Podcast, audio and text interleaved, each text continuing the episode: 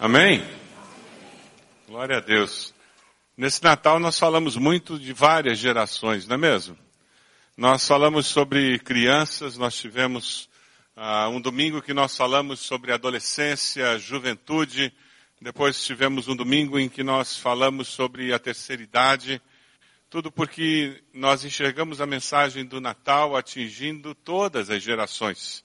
E como é importante nós termos em mente isso. Um, a mensagem do Senhor, ela atinge a todas as gerações. Como é gratificante nós sabermos que a mensagem da salvação em Cristo é para todas as gerações. Maria era uma adolescente, nós temos um bebê na manjedoura, José um pai adulto já, e porque ele era fiel a Deus, ele, ele leva aquele bebê que encontra duas pessoas idosas, Simeão e Ana, dois duas pessoas da terceira idade que estavam esperando a chegada do Salvador. No Natal você tem a oportunidade de encontrar várias gerações. Como é que foi lá na sua casa? Você tinha várias gerações presentes lá na, no jantar de Natal ou no almoço de Natal hoje? Quantas gerações tinham presente na sua casa? Fale com a pessoa que está ao seu lado aí. Conta aí quantas gerações tinham na mesa lá do almoço ou do jantar de ontem? Quantas gerações estavam presentes? Quatro gerações. Quem tinha quatro gerações na mesa? Levanta a mão. Legal. Quem tinha cinco gerações? Alguém tinha cinco gerações? Ninguém tinha cinco. Quatro é o máximo. Que coisa boa. Que privilégio nós podemos ter tantas gerações assim. Você consegue imaginar uma ceia de Natal em que você tem quatro gerações presentes e tem avô, avó, pai, mãe, filho, netos ali e até um, uma bisneta presente. Quanta alegria naquele momento, né? Memórias sendo escritas e como no Natal a gente escreve memórias, não é mesmo? A gente encontra gente que normalmente a gente não encontra, a gente tem mais tempo para conversar. E aquela família tinha uma tradição. Na hora de distribuir os presentes, eles começavam pela, pela pessoa mais jovem. E no caso era aquela netinha, uma criança pequena. Ela era a primeira a ir até a árvore buscar o presente. O avô anuncia, chegou a hora dos presentes. E todos olham para aquela menina que sai correndo na direção da árvore de Natal. Aquela árvore que estava perto da janela, bem bonita, cheia de presentes em volta. E ela sabia qual era o presente dela, reservado para ela. Ela tinha namorado aquele presente durante dias. E ela vai correndo na direção daquela árvore e de repente ela se desvia e vai na direção do presépio grande que tem do lado da árvore.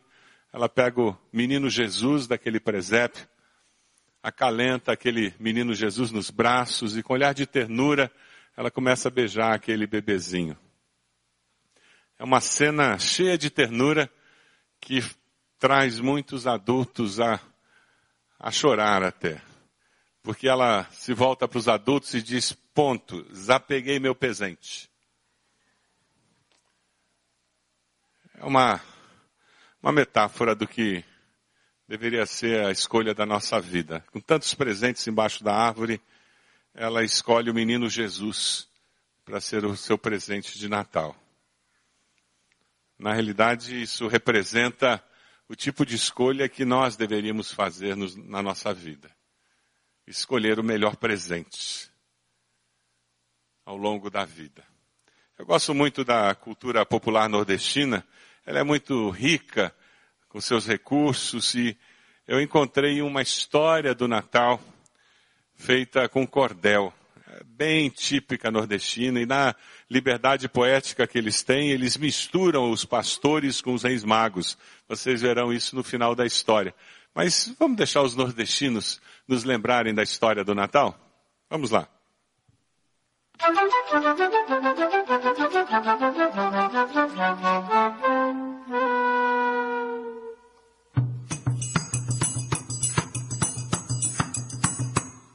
Dos 12 meses do ano, o de dezembro é o mais bonito. Todo mundo prega a paz, confraterniza em nome de Cristo, mas sai daquele que não dá um presente. Pode gerar até um conflito. É verdade, é assim que acontece. E por favor, não me interprete mal. pois esse mês tão lindo que eu disse também é o mês mais comercial. Nascimento de quem? Jesus? Eu quero é meu presente de Natal. Ninguém lembra do começo de tudo, mas pode deixar, vou refrescar sua memória. Há muito tempo, lá em Belém, deu início a essa bela história do verdadeiro dono da festa, digno de toda honra e glória. Houve um período na história que Deus se calou para o seu povo. Foram cerca de 400 anos até surgir um profeta novo. O nome dele seria João, responsável por esse renovo. Zacarias era um homem bem velho e Isabel também bem velhinha. Um menino nessa altura do campeonato só podia ser piada de vizinha, mas como Deus não é homem de piada, fez nascer justo de onde não vinha. Gabriel, arcanjo do Senhor, disse a Zacarias que ele ia ser papai. O homem se espantou com aquilo e disse que não, jamais. Gabriel olhou e disse para ele: Tu pensa que eu sou um anjo paraguai? Eu sou é servo de Deus que mandou esse recado trazer. Mas como você tá duvidando, se prepare pro que eu vou fazer. Vai ficar sem falar uma ruma de dia até o menino nascer. E assim foi acontecido. Isabel, bem velha, embuchou. Zacarias continuava mudo, mesmo assim a Deus adorou. A mulher já estava com seis meses quando o anjo do céu retornou. Mas dessa vez bateu noutra porta, na de Maria, prima de Isabel. Ela era uma moça bem jovem, abençoada por Deus, mulher fiel. Ele disse que ela ia ter um menino, Jesus, o Nazareno, o Emanuel. Por ser virgem, ela achou impossível, mas não quis o senhor duvidar. Já José, seu noivo na época, o casamento quis cancelar. Mas o anjo explicou tudinho e José se apressou para casar. Deus, quando fala, fala direito e toda promessa dele é confirmada. Esse negócio que o senhor mandou dizer, sem confirmação, é tudo furada.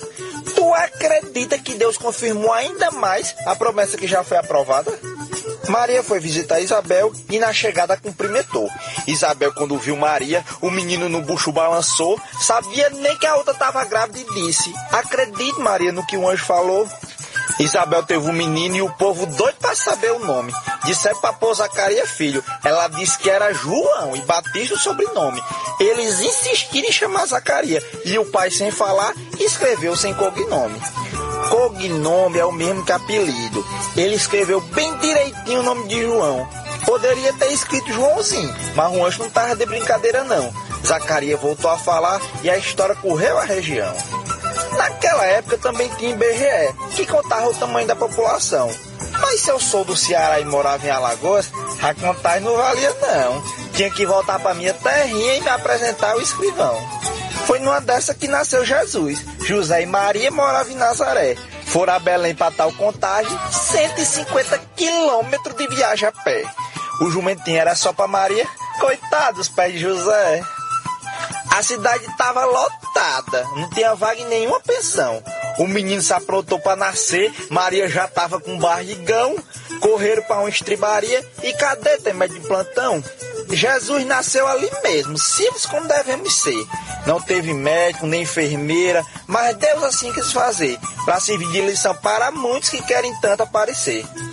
Deus se encarregou da festa, teve até chá de bebê, fez nascer no céu uma estrela para que todos pudessem ver que ali nasceu o menino que por nós irá vencer.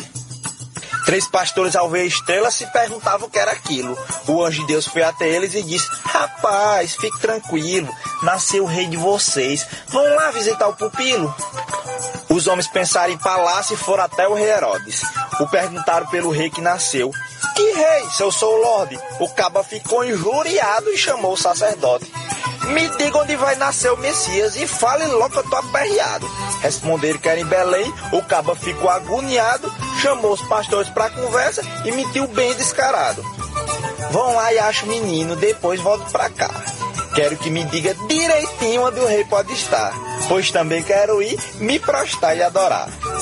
Os pastores saíram dali acreditando que era verdade. O anjo de Deus os guiou a uma certa maternidade, onde nasciam os cavalos e bois dos homens daquela cidade. Sentiram a presença de Deus e choraram aqueles pastores quando viram o menino ali, sem luxo, riqueza e valores. Estava ali o Rei dos Reis, Príncipe da Paz, Senhor dos Senhores. O chá de bebê de Jesus aconteceu naquele momento. Ao invés de fralda, tinha ouro, de chupeta, tinha incenso. Foi dado até um pote de mirra como forma de agradecimento. Deus disse para eles em sonho para mudar o caminho da volta, pois Herodes estava esperando, armado com sua escolta, a fim de pegar o menino e fazer uma reviravolta. Deus disse também a José para o Egito ele fugir, pois o rei ia matar o bebê nascido ali, Jesus o Nazareno, descendente de Davi. Do Egito eles foram, conforme disse a profecia, para a terra de Nazaré, onde ele cresceria. Foi batizado por João, o filho de Zacarias. Essa sim é a história que todos devemos lembrar. Que eu saiba, Jesus não era gordo e de treinar não costuma matar. E foi dele o maior presente a salvação que vamos herdar. Isso mesmo, a salvação está guardada para você. Basta olhar para Jesus Cristo e entregar o seu viver. Ele é o grande Deus para você servir e crer.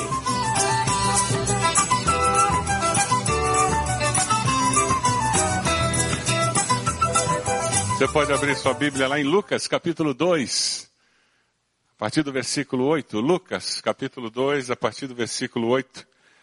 É interessante como usando cultura popular, a mensagem da palavra de Deus pode ser transmitida também. Lucas, capítulo 2, a partir do versículo 8.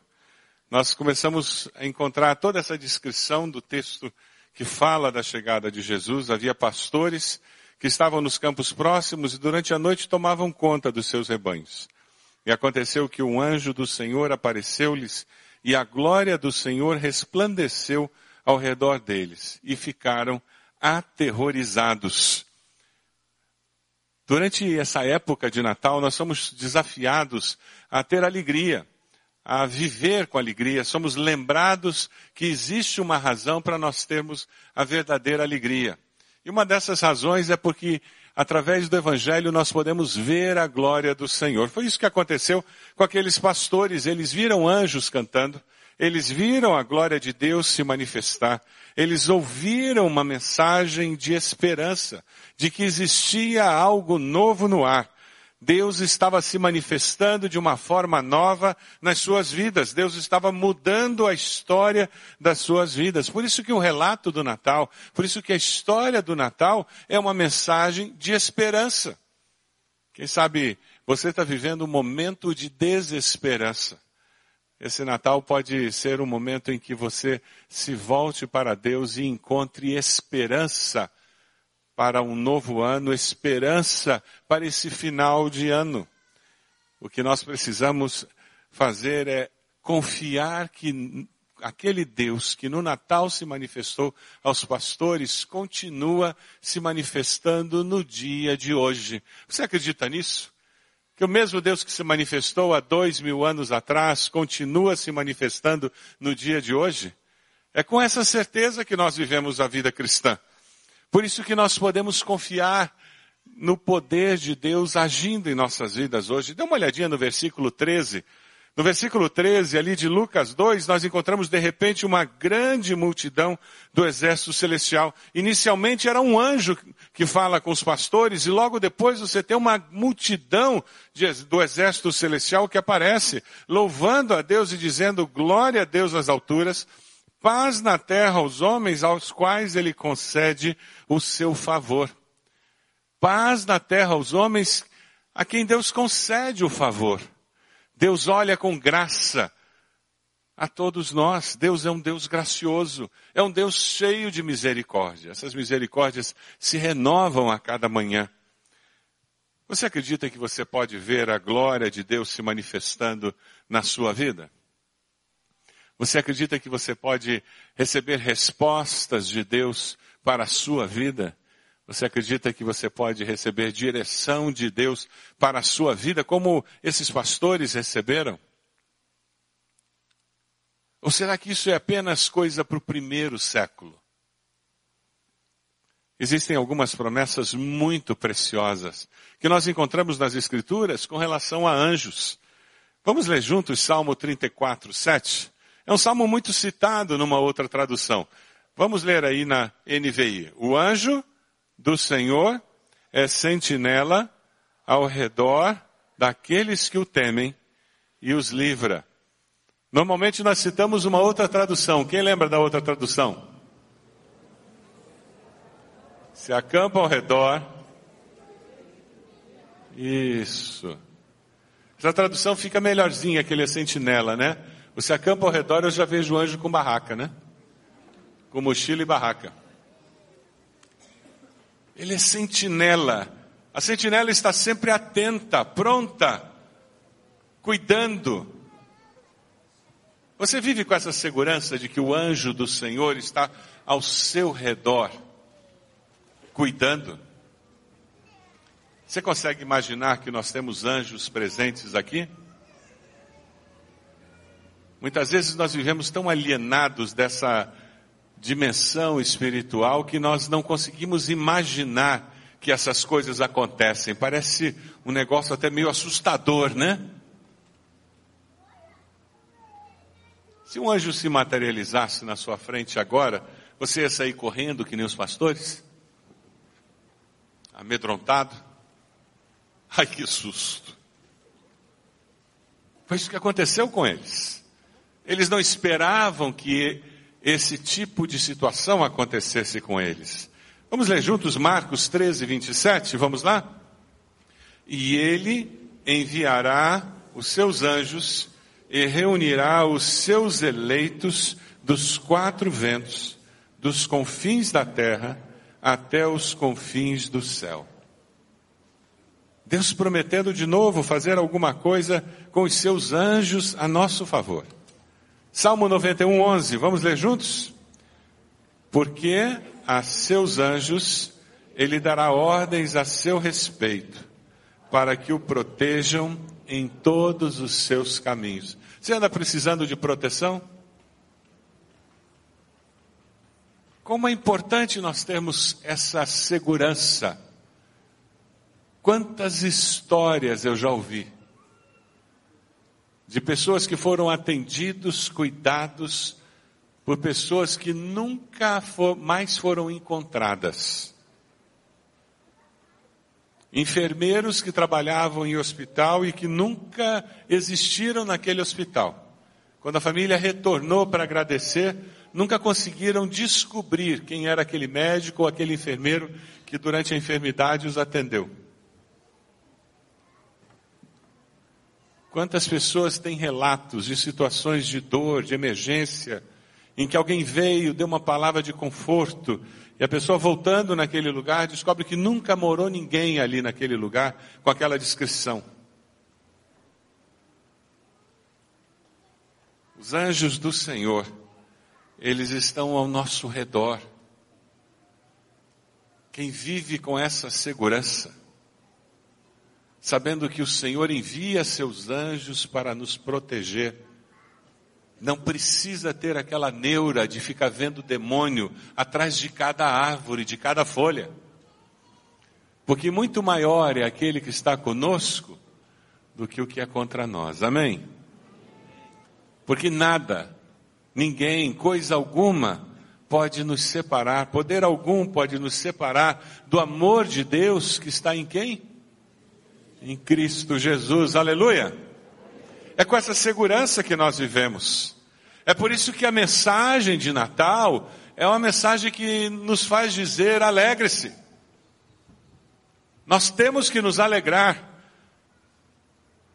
ao pensarmos e refletirmos na mensagem do Natal. Nós estamos recebendo novas de grande alegria.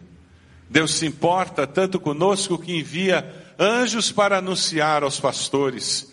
Deus se importa tanto conosco que nos dá uma mensagem que pode ser comprovada. Deus nos ama tanto que Ele envia boas novas para todas as gerações. Dê uma olhadinha nos versículos 10 até o versículo 12. O anjo disse: Não tenham medo. Trago boas novas de grande alegria para vocês, que são para todo o povo. E hoje na cidade de Davi nasceu o Salvador, que é Cristo o Senhor. Isto servirá de sinal para vocês.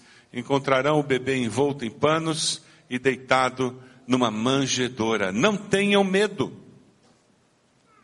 Quem aqui já sentiu medo alguma vez na vida? Levanta a mão. Que bom. Vocês são normais. É próprio da natureza humana sentir medo. A grande possibilidade que nós temos com Cristo Jesus é vencer os nossos medos. Isso que é maravilhoso. É conseguir vencer aquele medo que nos paralisa, que nos impossibilita de continuar, de ir adiante. Porque viver é arriscado mesmo.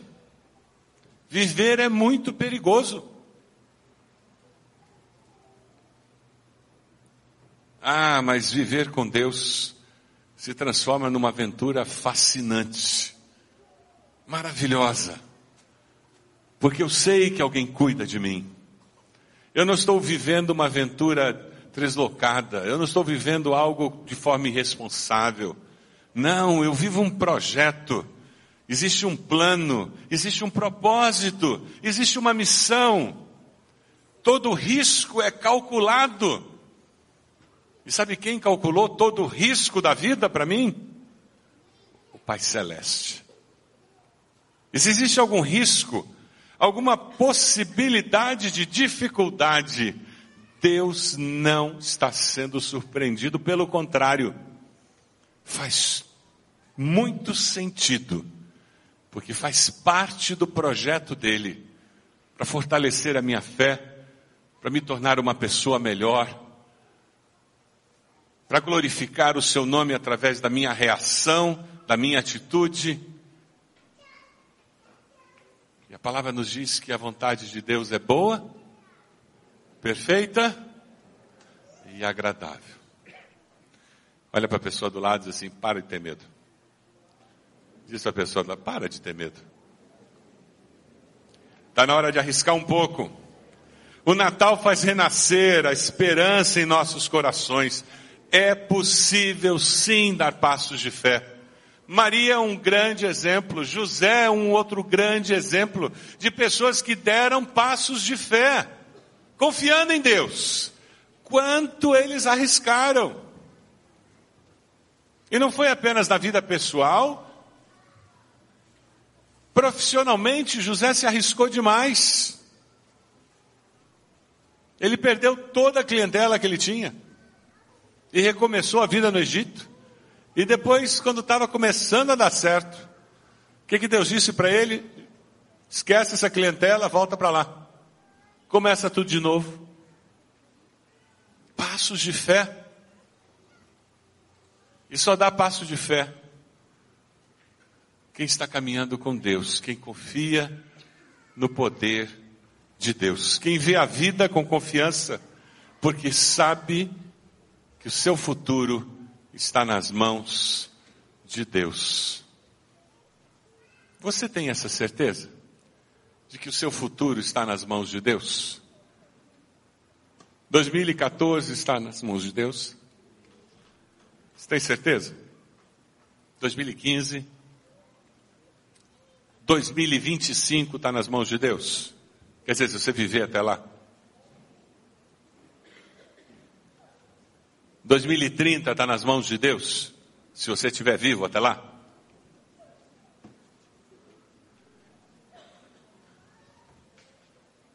Nós só vamos descansar de fato nessa vida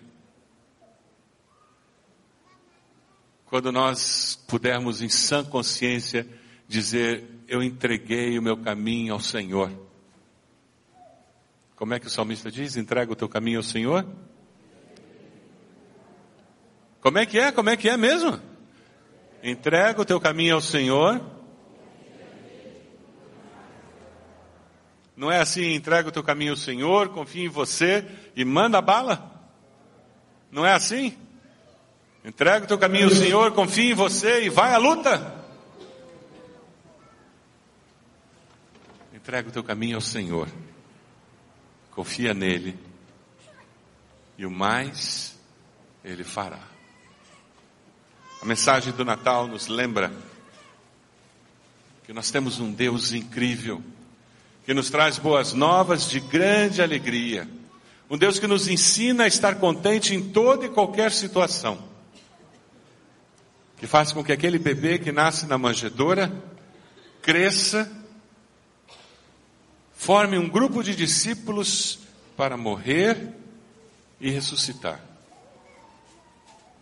E independente da situação, Jesus tinha um senso de missão maravilhoso.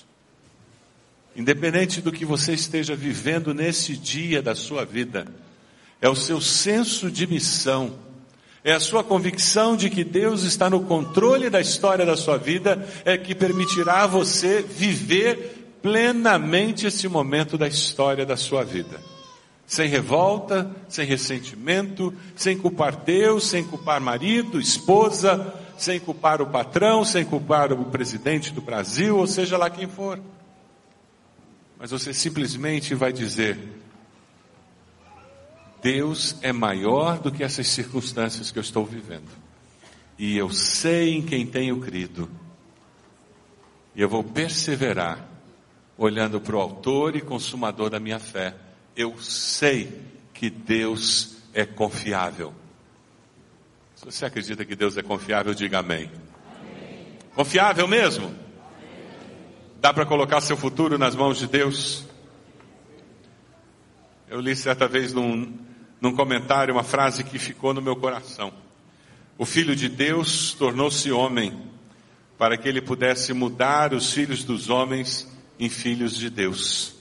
É por isso que o aceitar a Cristo como Salvador é tão importante. É por isso que o arrepender-se dos seus pecados e confessar a Jesus como Senhor e Salvador é tão importante. Porque a partir desse momento em que eu reconheço que aquele bebê que nasceu em Belém, que viveu, morreu e ressuscitou, ele é filho de Deus e ele veio para me dar uma nova vida. Isso muda minha maneira de ver a vida, isso me dá uma nova perspectiva, aí sim eu consigo ter uma atitude diferente diante das situações da vida.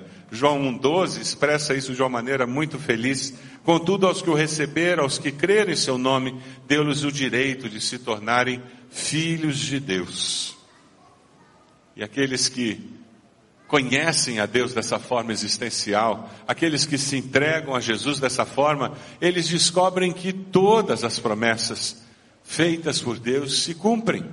Mais de 300 profecias se cumprem na vida de Jesus para nos ajudar a crer. Deus sabe a dificuldade que eu, você temos para crer e é por isso que Ele cumpre tantas promessas na vida de Jesus. Por isso que tantos detalhes na vida de Jesus haviam sido anunciados anteriormente, centenas de anos antes, para, pelos profetas, para nos ajudar hoje a crer, sabendo que Deus cumpriu tudo aquilo que havia prometido. E ali mesmo, quando ele anuncia aos anjos, dizendo: Olha, vão até lá, tem uma Maria, José, tem um bebê na estrebaria. Estrebaria não é lugar de bebê, todos sabiam disso, mas tinha um bebê naquela estrebaria. Eles foram e, o, e os pastores se admiram. Versículo 18 diz: E todos os que ouviram o que os pastores diziam ficaram admirados. Por quê? Porque tudo tinha acontecido. Versículo 17 como lhes fora dito a respeito daquele menino.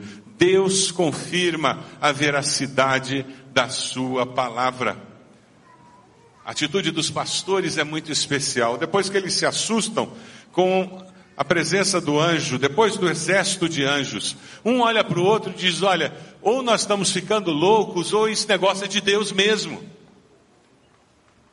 Eles podiam ter continuado cuidando dos rebanhos e dizer: Sabe o que mais? Semana que vem a gente vai no templo e conversa com os sacerdotes.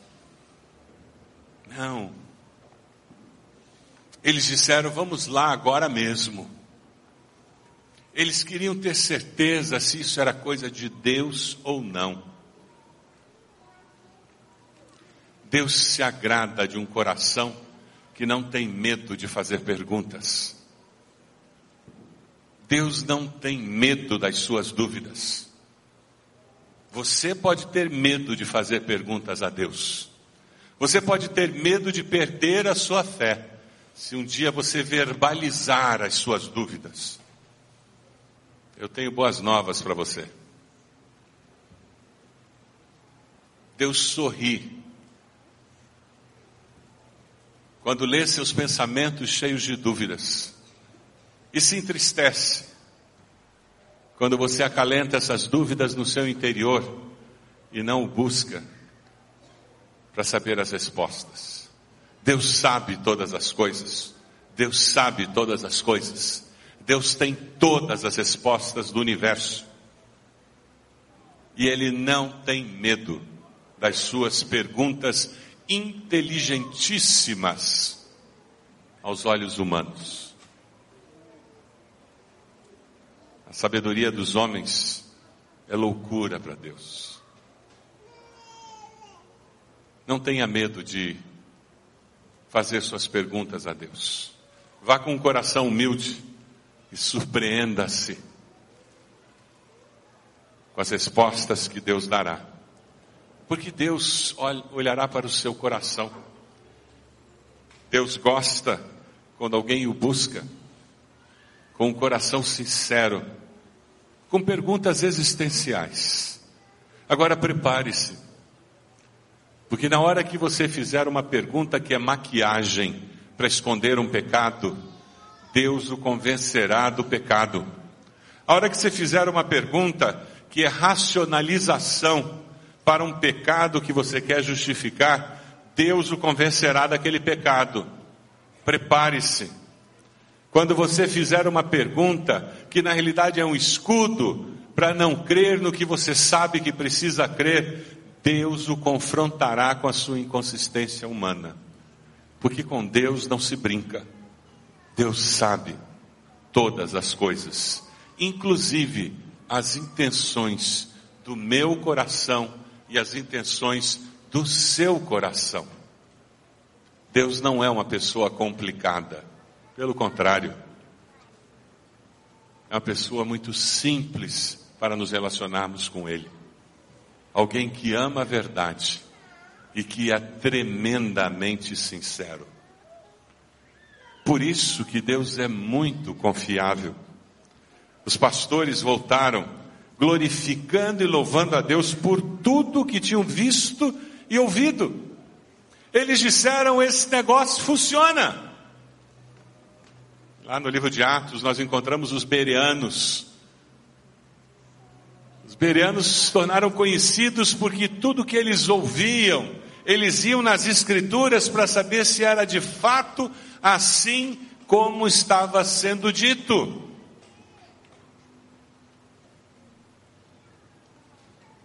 Eu estava fazendo o discipulado semente semana, essa semana. E a gente tem aquelas lições do sementes em que a pessoa procura em casa as respostas e ela responde.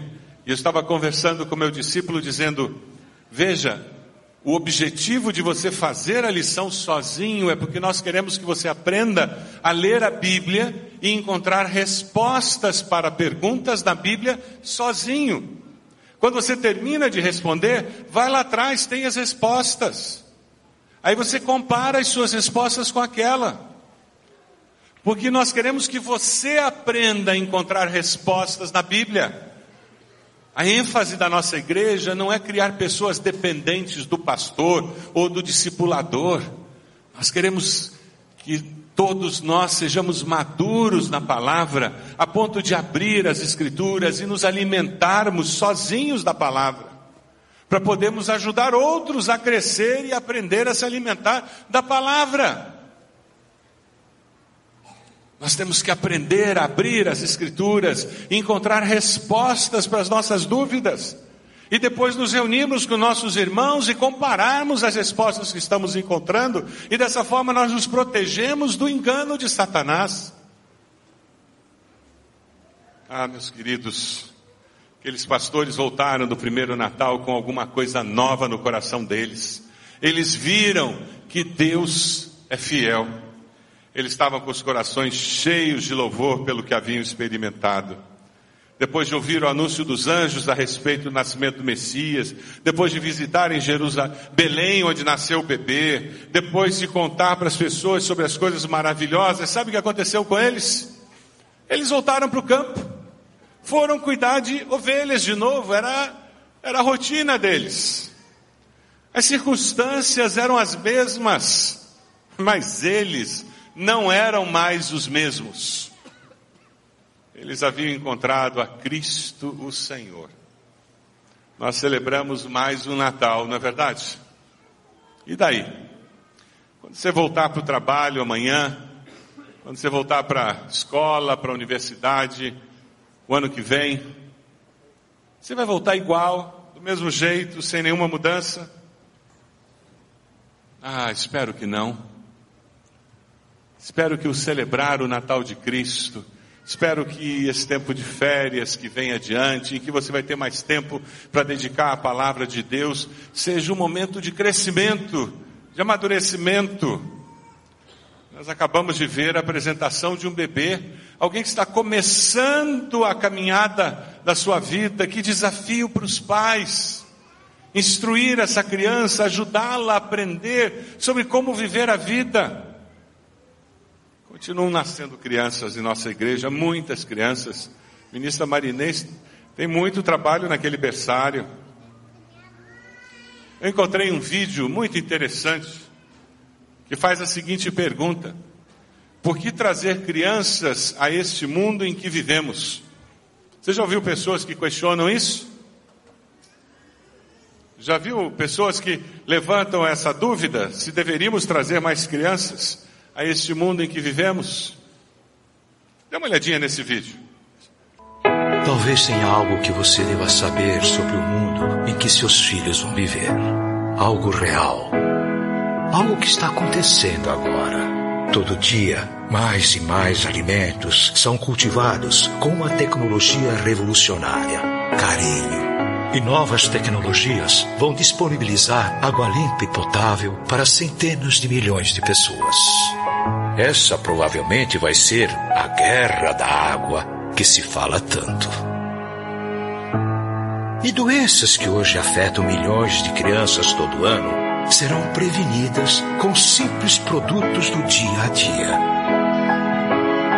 Seus filhos terão a possibilidade de ter um coração mais saudável do que qualquer pessoa hoje. E a mesma chance de ter um coração partido. Disso ninguém escapa. Mas não temos dúvida de uma coisa: eles sempre vão ter uma árvore onde se esconder e chorar. E quando finalmente conhecerem a pessoa certa, nossas crianças terão uma chance muito maior do que a nossa de conhecer seus bisnetos. Pode respirar com calma. Traga uma criança ao mundo. Nunca houve um momento tão bom para criar um futuro melhor para todos que vivem nesse planeta e para aqueles que ainda estão por vir.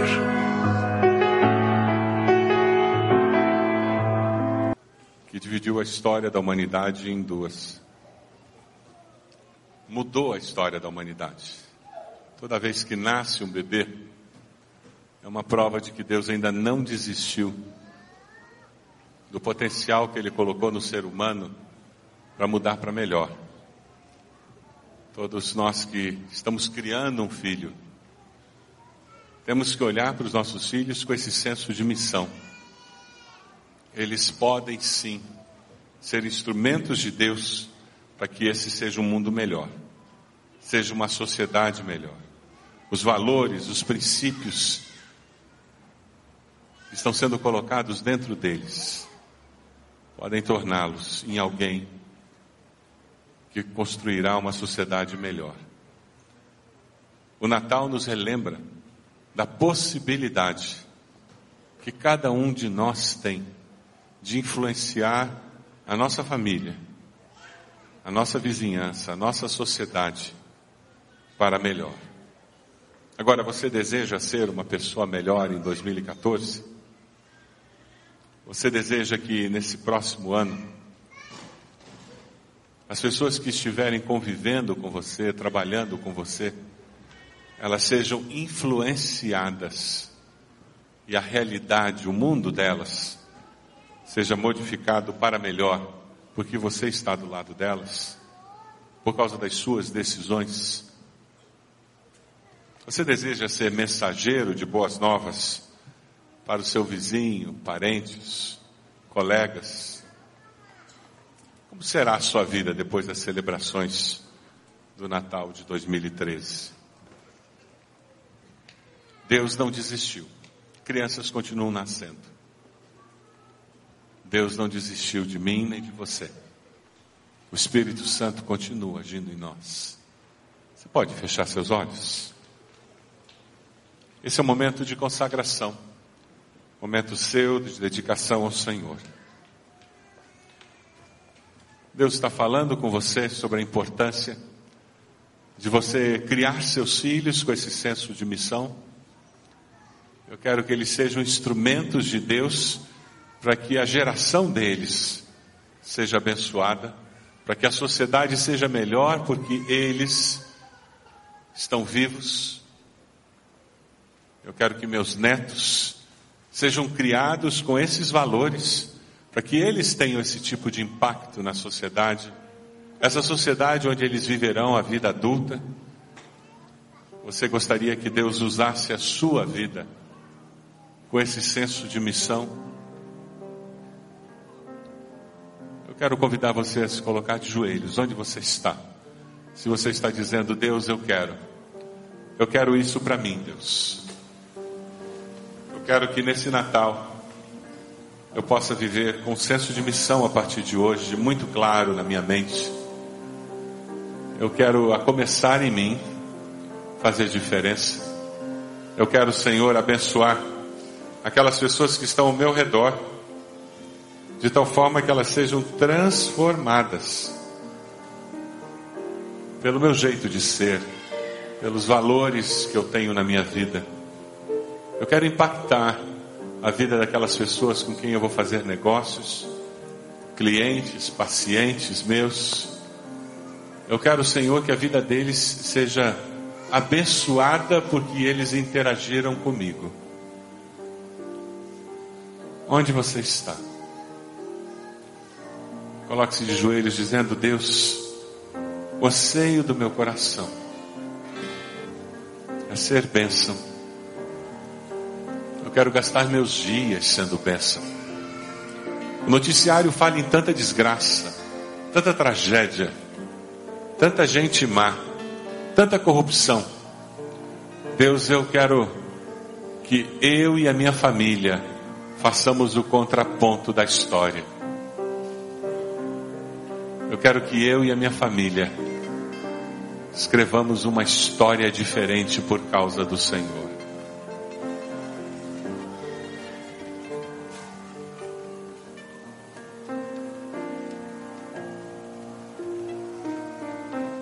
Ore agora ao Senhor nesse momento de silêncio. Diga ao Senhor qual a sua decisão.